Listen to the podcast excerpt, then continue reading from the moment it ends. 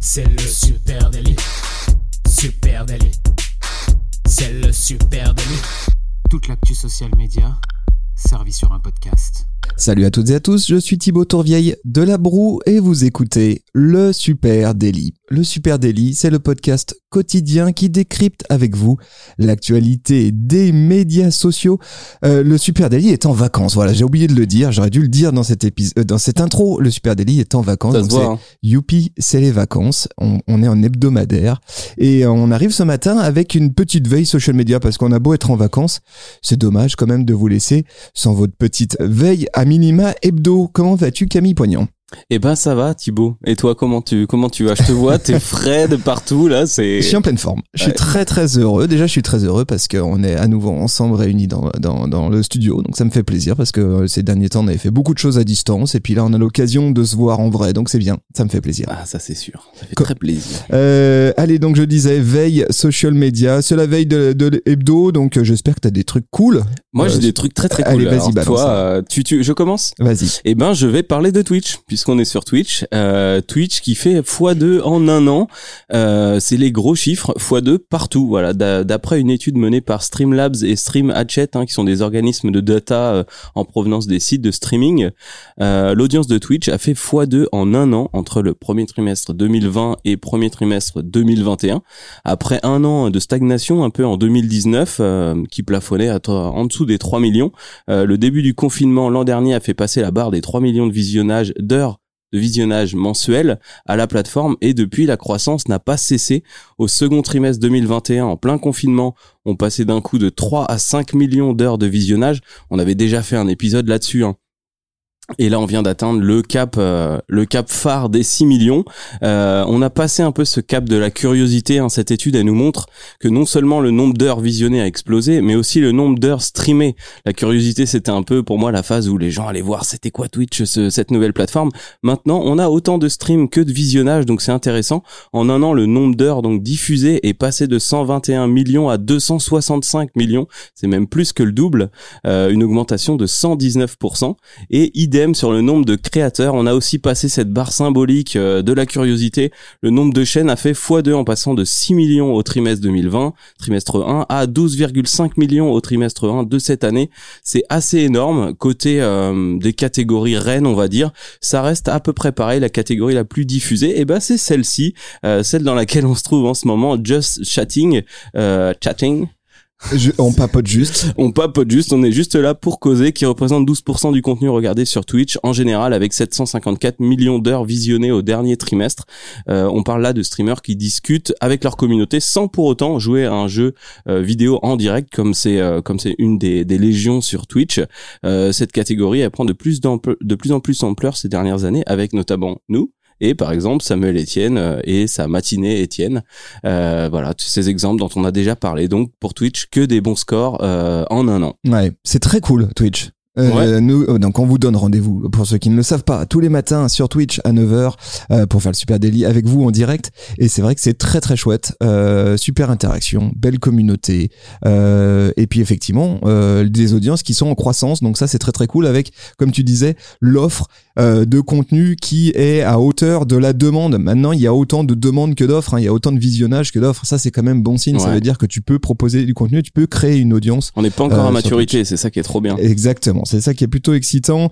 Euh, allez, moi je vais te, je vais te proposer d'imaginer euh, un monde, un monde sans troll, euh, un monde où tout le monde se respecte, euh, où les conversations sont intelligentes, où l'on s'écoute avant de parler, un monde où l'empathie serait au cœur de nos interactions. Euh, et maintenant, imagine que ce monde ce soit Twitter. Voilà, là tu te dis non, ce n'est pas possible, c'est impossible, pas ça sur Twitter. Eh bien, euh, peut-être que si en fait, peut-être que si, grâce à une application qui s'appelle Block Party. Block Party, euh, elle permet euh, de faire taire les trolls sur Twitter. Je, je vois que tu rigoles. Est-ce que c'est parce que tu avais la même news que moi? Ouais, c'est ça. Non, alors je dirais même plus que tu avais la même news que moi, mais vas-y, c'est intéressant. Hein. euh, Eh ben écoute, je continue et puis tu, tu renchériras si tu veux. Une application, euh, cette application, elle vient de voir le jour et elle permet de transformer ton compte Twitter en monde euh, parfait peuplé de bisounours. Hein, concrètement, c'est ça euh, l'objectif. Ça s'appelle Block Party donc et ça permet de filtrer ce qui se passe sur ce- ton compte Twitter, ça ressemble un peu à un anti-spam, sauf que là c'est un anti-troll en fait. Hein.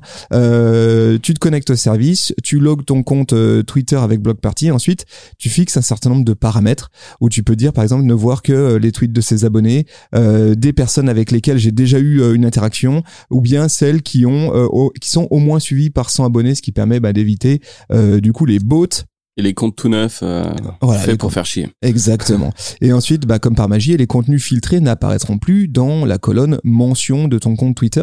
Ce qui est d'intéressant, c'est que ça, ça marche vraiment sur le Twitter natif. Hein. C'est, euh, c'est, pas une application euh, qui euh, sur laquelle tu dois euh, passer pour consulter ton Twitter. Non, non, ça a un impact direct sur ton euh, Twitter dans sa version desktop. Euh, intéressant, un truc particulièrement intéressant, je pense, pour ceux dont bah, les tweets deviennent viraux, ceux qui explosent euh, en termes d'audience comme ça sur un coup euh, parfois, ou ceux qui ont des énormes euh, audiences d'ores et déjà, ou qui sont des personnalités, etc. On voit très bien quel usage ça peut avoir. Quoi. Ouais, et euh, c'est bien, du coup, j'avais noté d'autres autres petits trucs. Euh, une autre fonctionnalité qui est marrante, hein, donc globalement, tu peux bloquer euh, quasiment toutes les mentions qui arriveraient sur ton compte si tu as envie de faire un break, c'est une des fonctionnalités. Euh, mais tu peux donner accès à un ami qui serait helper ou modérateur pour que lui contrôle les mentions indésirables à ta place.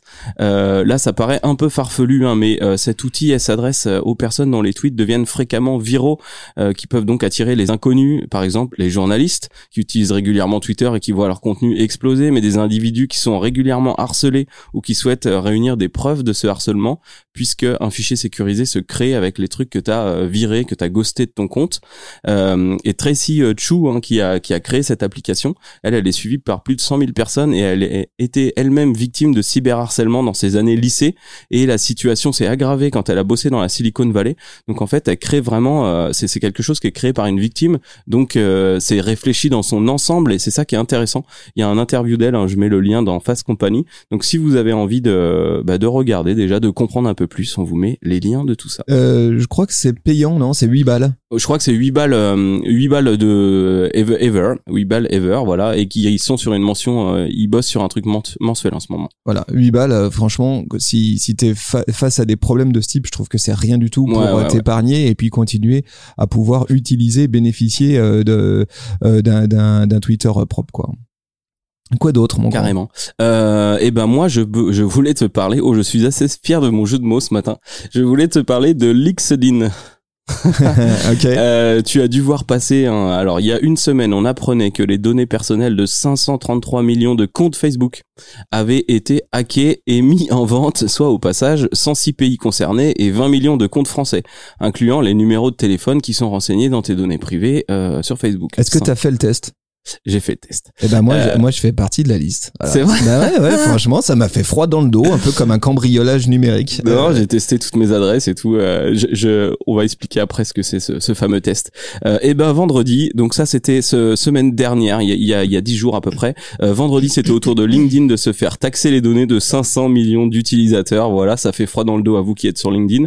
Euh, LinkedIn, bien sûr, se défend en disant qu'aucune attaque n'a été détectée, que cela ressemble force, force, fortement à un de données publiques de LinkedIn. Tu sais, on peut faire ça avec des petits bots russes. Ouais, mais il faudra m'expliquer la différence entre les deux, en fait. hein.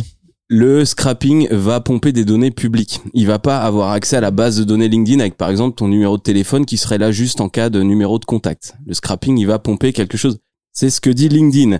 Mais comme les hackers, les, en général, ne font pas les choses à moitié pour prouver leur bonne foi, euh, ils ont mis à dispo un échantillon de 2 millions d'utilisateurs pour la modique somme de 2 euros pour leur dire, regardez, on a bien un fichier qui est constitué comme ça, comme ça. Donc selon le rapport euh, qu'a fait Cybernews sur le sujet, le panel euh, comprendrait les identifiants LinkedIn, les noms complets, les adresses mail, les numéros de téléphone, des, informa- des informations sur le lieu de travail, le titre, le poste, etc. À peu près tout ce qu'il y a sur votre page privée LinkedIn. Mm. Donc Beaucoup de trucs quand même. Hein. voilà, beaucoup de trucs quand même. Euh, et donc depuis son compte sur un forum de hackers, hein, le responsable demandait à qui voudrait bien les acheter de faire une proposition à quatre chiffres minimum. Donc il n'y avait pas de prix fixe. Euh, depuis, un nouveau hacker affirme disposer de la même base, et plus 327 millions de nouveaux profils, le tout à dispo pour 7000 dollars. Euh, donc si ça vous cadeau. intéresse, je trouve que c'est pas cher du tout. C'est cadeau. hein. Quand tu vois combien tu payais des bases mail euh, il y a 10 ans peut-être, tu Ouais. payais ça un bras pour euh, Ce qui- 20 000 Ce adresses. qu'il faut préciser quand même, c'est que 500, on parle de 500 millions de comptes qui ont donc leaké euh, de LinkedIn. 500 millions de comptes, c'est quand même un tiers de la plateforme. C'est un tiers des comptes de la plateforme Plus qui ont leaké. 327 millions. A priori, j'ai vu que donc l'outil dont on va parler après parle de 700 millions plus ou moins de comptes. Donc c'est un peu plus que 500 millions.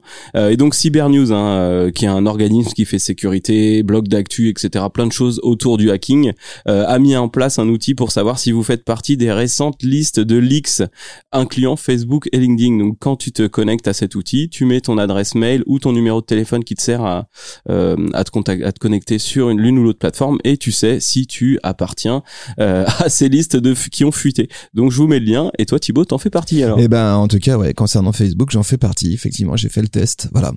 C'est l'histoire ça. C'est l'histoire. C'est pire qu'un test PCR. Fait- bon. franchement Facebook 20 millions de comptes en France, euh, forcément il y en a un sur trois qui en fait partie. Ouais, voilà. Donc allez jeter un coup d'œil quand même, hein, et ça vaut le coup euh, si vous en faites partie. Alors, si vous en faites partie, pas de panique, hein, euh, n'allez pas euh, forcément, euh, voilà. Changez vos identifiants mais et, changez vos- mettez un coup de propre, changez vos et identifiants. puis l'auth- l'authentification à double facteur s'il vous plaît. C'est ça, la base. Euh, ok, ok. Allez, on va. Je te propose maintenant de gagner des sous en papotant en ligne. Euh, voilà. Si, si jamais t'avais- si, si jamais t'avais besoin de faire des ronds, bah tu peux arrondir les fins de mois avec Clubhouse. Hein, Clubhouse euh, qui euh, a annoncé des nouveautés de ce côté-là après avoir lancé son programme Creator Accelerator. On en avait parlé il y a quelques jours ici au micro du Super Daily. C'était le mois dernier. Euh, Clubhouse a annoncé le lancement d'une fonctionnalité de rémunération pour les créateurs. C'est une fonction qui permet aux utilisateurs eh bien, de faire des dons à leur host préféré, Comme sur Euh, Twitch, ok. comme sur Twitch, comme sur euh, YouTube aussi, comme sur Instagram, hein, co- comme beau- beaucoup. hein, ça devient un Mhm. modèle effectivement de rémunération des créateurs de contenu par leur communauté. Euh, la fonctionnalité, par- pour l'instant, elle permet aux utilisateurs bah, de transférer des sous aux créateurs en accédant assez simplement à leur profil et en appuyant sur un petit bouton qui dit envoyer de l'argent, hein, envoyer de la thune, envoyer de la moula. Je sais pas comment ils le traduiront en français euh, en bas de l'écran. Donc assez simple. Euh, pour l'instant, déploiement en cours. Il est réservé à un certain nombre de créateurs euh, tests, mais on devrait rapidement s'étendre, ça, devrait pouvoir s'étendre à tous. En tout cas, c'est ce qu'annonce euh, Clubhouse. Euh, la screen capture qui est proposée par Clubhouse pour illustrer cette nouvelle fonctionnalité, eh bien, elle donne un exemple avec un compte de 2043 followers, donc un compte assez modeste hein, euh, sur la plateforme. Donc il est, a priori cette fonctionnalité va s'ouvrir à peu près à tous en tout cas. Donc ça c'est intéressant aussi. C'est une étape importante pour Clubhouse hein, qui est dans une phase critique de son euh, développement. Il y a eu un énorme effet euh, de buzz, énorme aura euh, pour la plateforme et puis on a quand même l'impression que les choses sont en stagnation, en tout cas Mhm. qu'il y a un ralentissement dans cette croissance un peu folle. Les early adopters sont passés par là. Certains ont mordu à l'hameçon, d'autres moins. Et puis surtout, en face, on a des gros acteurs qui commencent sérieusement à proposer des alternatives. On en a parlé, Spaces euh, chez Twitter. Facebook qui a fait aussi des annonces, hein, on en reparlera ici dans Super Daily. LinkedIn qui a dit qu'il s'intéressait de très près euh, à ça. Bref, pas mal d'alternatives qui commencent à se, pro- à se présenter ailleurs. Et du coup, Clubhouse a besoin de retenir ses créateurs de contenu. Et c'est ce qu'il souhaite euh, faire aujourd'hui avec donc euh, Clubhouse Payments, cette fonctionnalité de don pour les créateurs de contenu. C'est quand même assez dingue. hein. Avant, avant Twitch, euh, il y avait peu de moyens de se faire rémunérer n'importe où sur n'importe quelle plateforme en tant que créateur. Même tu pouvais galérer à exposer tes super euh, tafs sur un sur un compte Instagram, Euh, sur YouTube. Tu pouvais mettre des années à taper euh, 10 000 vues par hasard un jour.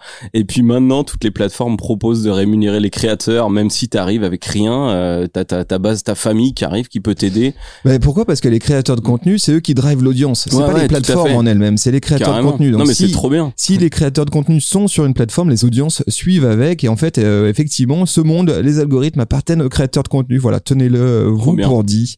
Euh, allez, j'ai une dernière petite news. Est-ce que tu as autre chose, toi Bah non, vas-y, tu m'avais pompé mes news, moi, tu sais. hein. tu peux y aller. hein.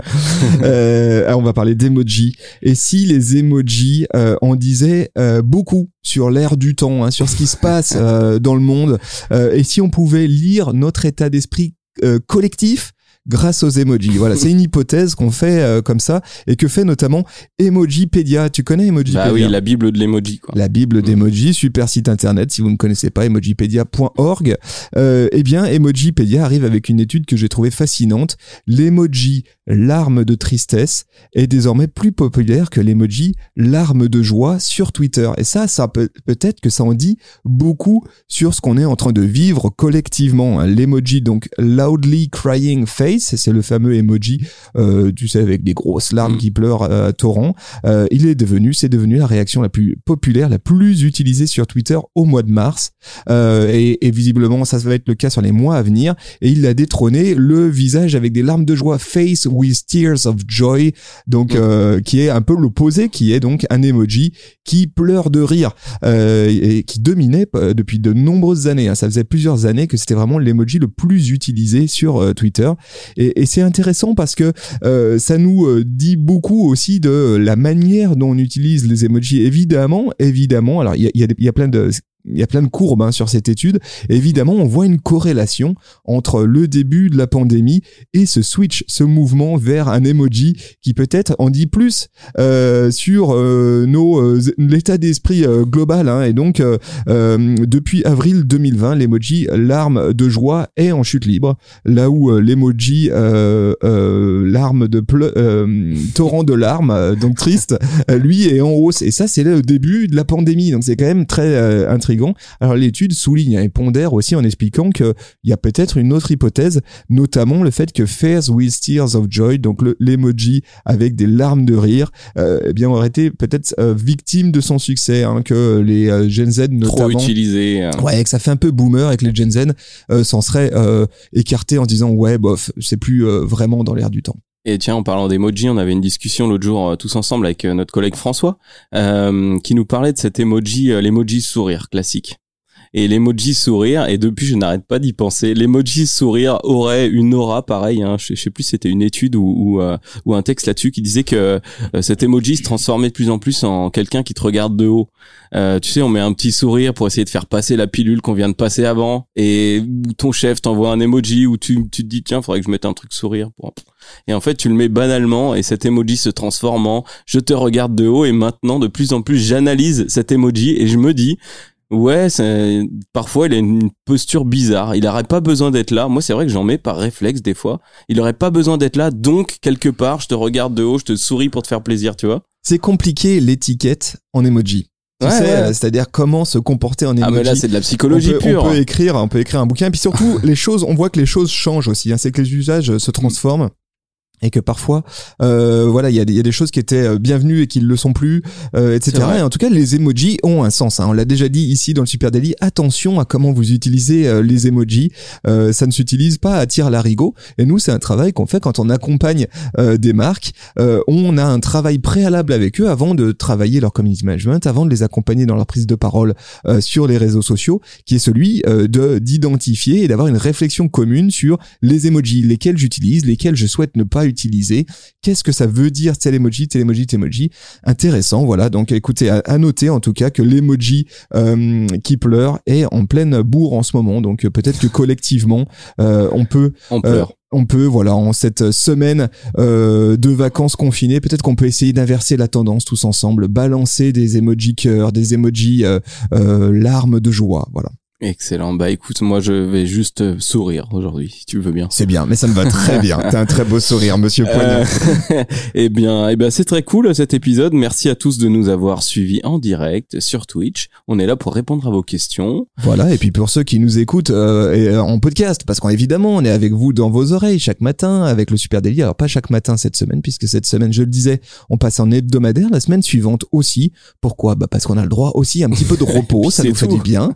Et puis c'est tout. Et, on se donnera, euh, donc on se donne rendez-vous semaine prochaine. N'hésitez pas à partager cet épisode et puis à venir échanger avec nous sur les réseaux sociaux à Supernatif. Sur Facebook, Instagram, LinkedIn, Twitch, euh, Twitter, Pinterest, euh, TikTok, partout, partout, partout. Merci à vous tous. On vous souhaite une très très belle journée et on vous donne rendez-vous semaine prochaine. Salut tout le monde. Ciao. Allez, ciao.